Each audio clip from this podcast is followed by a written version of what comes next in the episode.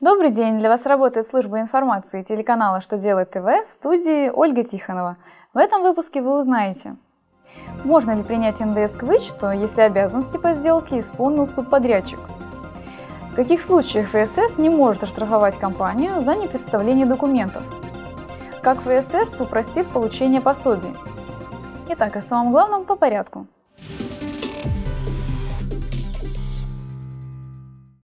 Минфин сообщил, что НДС к вычету можно принять даже в том случае, если обязанности по сделке исполнил не исполнитель, а субподрядчик. Ведомство пояснило, что если исполнитель передает обязанности по сделке другому лицу, то при этом нужно оформить договор с субподрядом. Однако Минфин не уточнил, достаточно ли будет только этого документа. Чтобы избежать возможных претензий, лучше в основном договоре предусмотреть возможность передать обязанности по исполнению обязательств субподрядчику. Кроме того, НДС-вычеты будут в безопасности, если заказчик провел предварительную проверку контрагента, так как проверяющие органы могут запросить документы, подтверждающие, что заказчик проявил должную осмотрительность.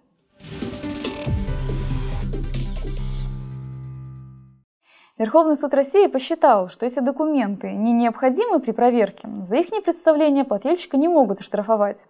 Верховный суд напомнил, что при контроле исчисления взносов представители соцстраха могут истребовать только необходимые для этого документы. Конкретного списка этих документов нет, поэтому компанию смогут оштрафовать только в случае, если контролирующие органы докажут, что были вынуждены затребовать документы, а компания их не представила. Рассмотренном судом случае компания представила не расчетные листки, а другие документы, свидетельствующие о выплатах и начислении на них страховых взносов. А значит, требовать расчетные листки не было необходимости.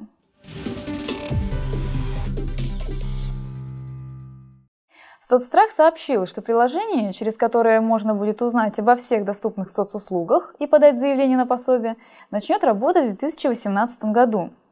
Соцстрах заявил, что мобильное приложение «Социальный навигатор» может провести онлайн те операции, для которых сейчас нужно лично присутствовать в отделении ФСС.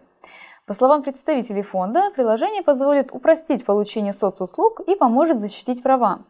Предполагается, что пользователи смогут скачать приложение через мобильный магазин с 2018 года. Пользователи приложения смогут ознакомиться со сведениями обо всех соцуслугах, в частности о больничных листках или родовых сертификатах.